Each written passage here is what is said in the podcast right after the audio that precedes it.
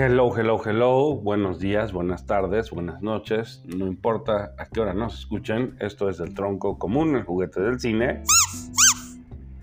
Y hoy vamos a platicar de el Evangelio según San Mateo de Pier Paolo Pasolini.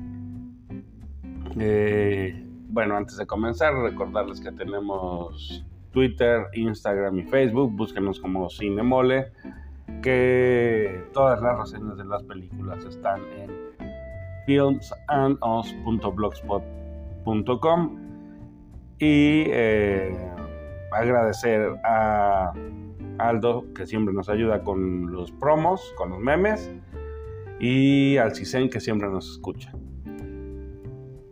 Gracias por darle play. Yo sé que la mayoría de ustedes están de vacaciones, que hoy es sábado de gloria, que ayer fue Viernes Santo, pero a veces se nos olvida qué demonios significa esto.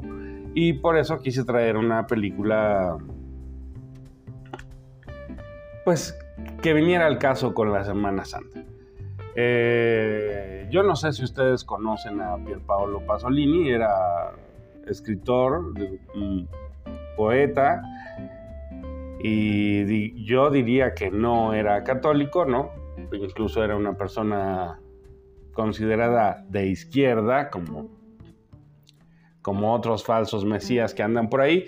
Este, pero me parece que incluso él, y que es famoso por haber hecho Saló o los 120 días de Sodoma, eh, pues incluso él, incluso esta persona de izquierda con una amplia cultura, dedicó esta película a su entorno inmediato, digamos. Él es italiano y entonces pues vive en, el catolicismo y el catolicismo forma parte de su cultura general, así que ustedes no tienen que ser católicos para que puedan acercarse a esta película. Como yo creo que él no lo era, ¿no? Digo, seguramente vivió rodeado de catolicismo, eso no quiere decir que, se creyera cada palabra que salía del Papa ni nada parecido. ¿no? Me, llama la atención porque a veces siento que,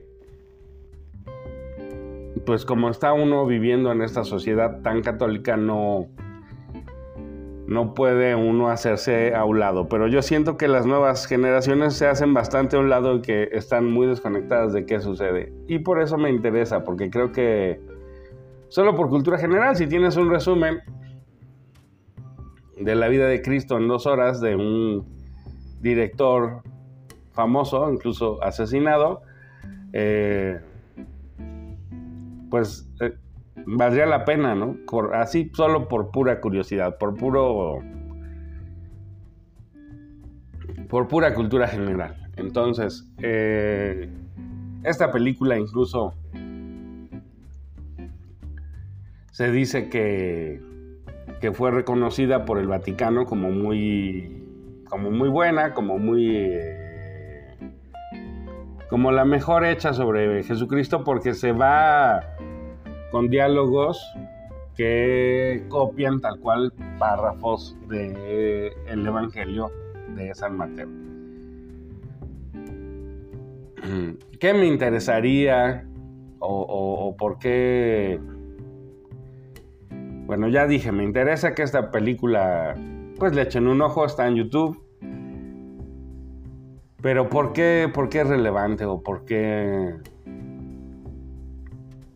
Digamos, incluso es medio de mamador, ¿no? Porque todo el mundo habla del neorrealismo, neorrealismo italiano, habla de el ladrón de bicicletas, pero eh, me parece que siendo un una historia que en teoría todos conocemos, esta de la vida de Cristo, pues es más fácil apreciar esos elementos. O sea, eh,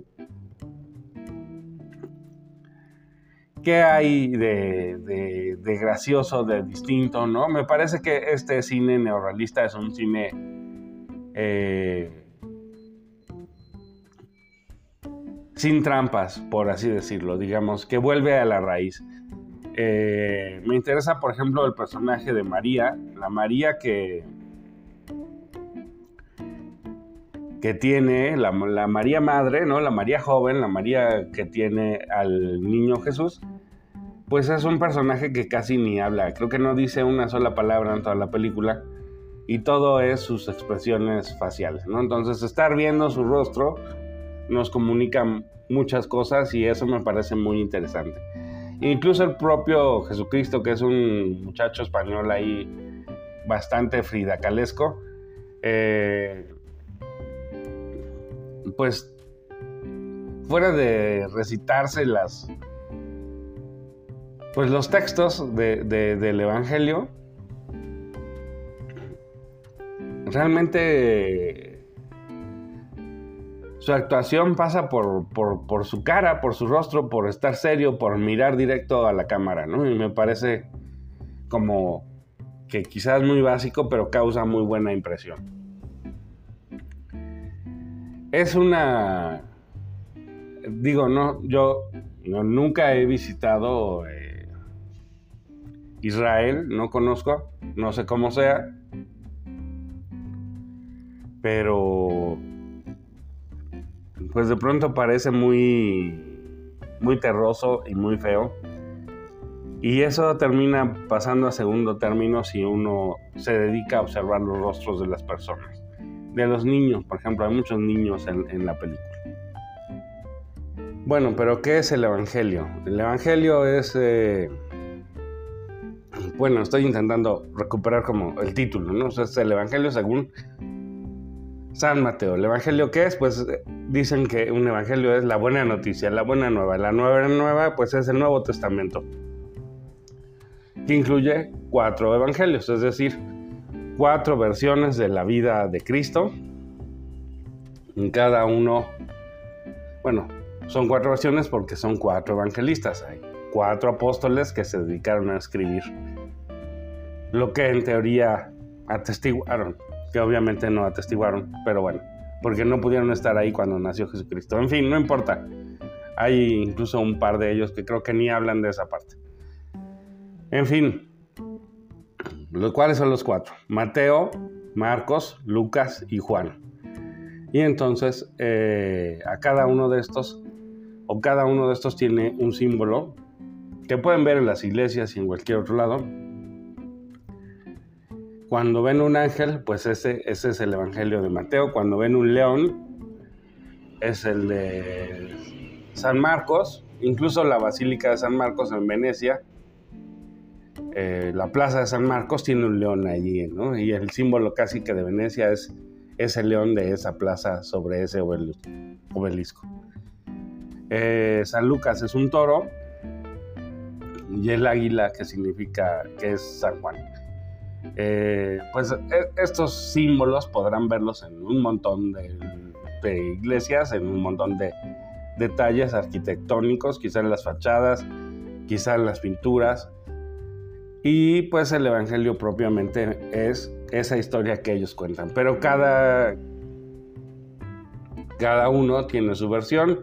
Digamos que estos son los evangelios que se consideraron que podía, o que la iglesia les dio reconocimiento de los son los buenos, son los que dicen la verdad, los que cuentan algo importante.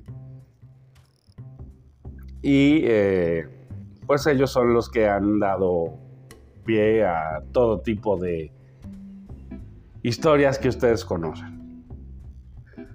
El Evangelio de San Mateo tiene eh, pues muchas cosas que forman parte de la tradición, que es como por ejemplo, los Reyes Magos sí aparecen en este Evangelio.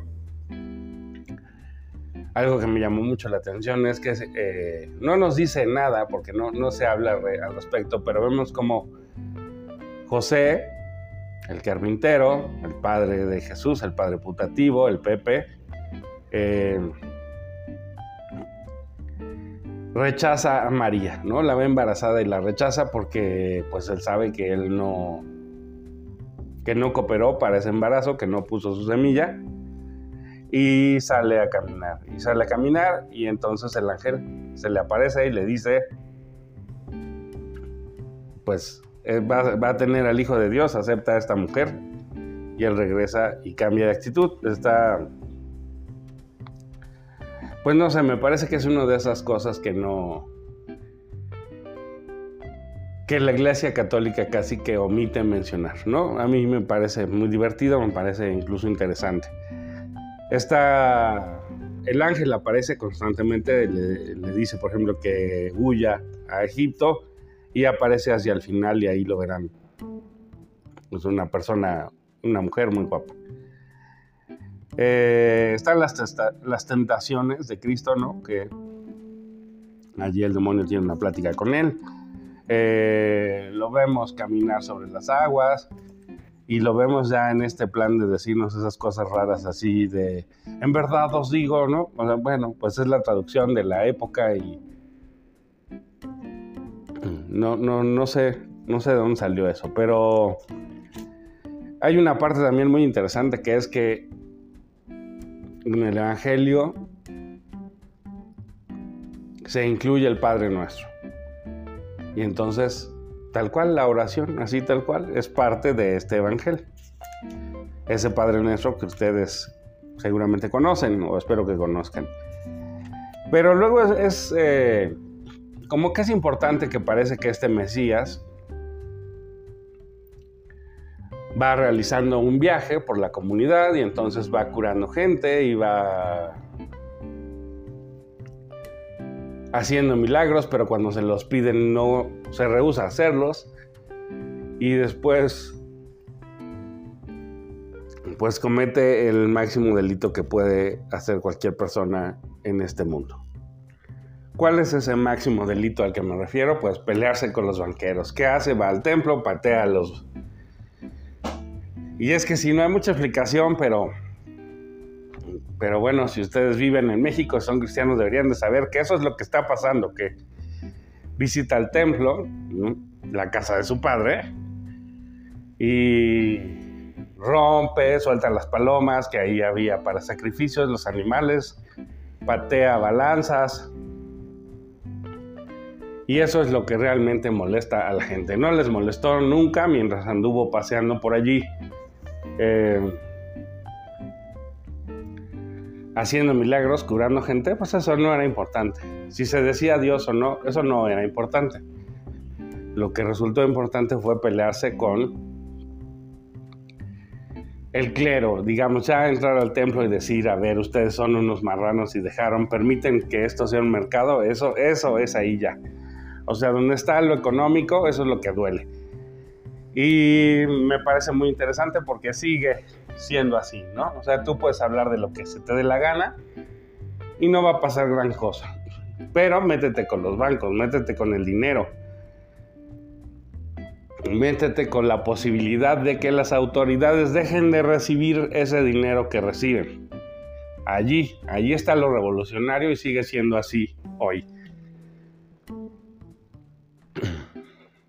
Insisto, independientemente de que sea uno católico, cristiano o lo que sea, por pura cultura general vale la pena verlo, vale la pena darse cuenta de que esas estructuras siguen vivas, de que eso sigue siendo lo que mueve al mundo. Bueno, yo creo que de verdad esta película vale la pena, es una cinta digamos, ya ustedes se saben la historia, ya irán viendo cómo retrata cada cosa, las expresiones de la gente y demás. Pero si por algo, además, digo, evidentemente es en blanco y negro, quizás les parezca eso un poco pesado, pero a cambio de eso pueden escuchar de pronto Sometimes I Feel Like a Motherless Child, o una misa luba, o música de Mozart y de Johann Sebastian Bach. A mí me parece que ya simplemente meter de pronto ahí esta canción que, que, para mí era rock y aquí pues hay una versión, esta es Sometimes I Feel Like a Motherless Child o algunas veces me siento como un niño sin madre, pues ya es una joya, es una maravilla. Pero bueno, yo, yo creo que esta cinta se siente honesta, se siente hasta cierto punto innovadora, esta idea de meter esta música así, el modo en que la pone, me parece realmente creativo, me parece realmente novedoso. Sentirán que la película se acaba de golpe, pues así se acaba de pronto el Evangelio, ¿no? Ah, bueno, pues ya se muere, ah, bueno, ya lo crucificaron, ah, ya lo entierran, ya lo sacan. Y pues ya sale, le dice, ah, ya resucité, sean ustedes bienvenidos. No, ah, pues muchas gracias. Este, pero pues así es el Evangelio y tal cual, pues la película es el Evangelio tal cual, así, sin muchos adornos, es lo que está escrito. Insisto, hay muchos pasajes que ustedes reconocerán, que son famosos, muchos dichos. Y pues nada, invitarlos a que se animen, está ahí en YouTube, la pueden ver en español, la pueden ver en italiano. A mí me gusta más en italiano, pero pues entiendo que qué flojera. Y... Pues nada, yo diría un poco, vale la pena por ver que una película no tiene que mm,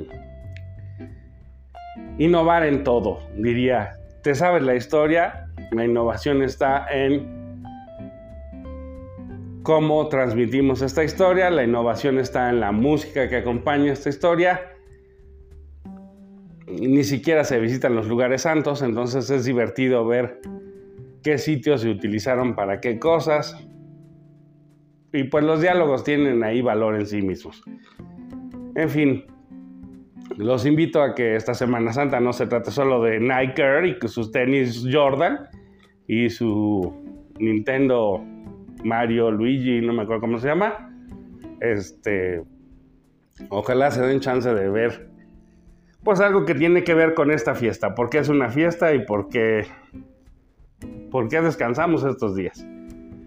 En fin, tengan ustedes excelente fin de semana. Sean felices aunque sea por pura rebeldía. Esto fue el tronco común, el juguete del cine. Hasta pronto.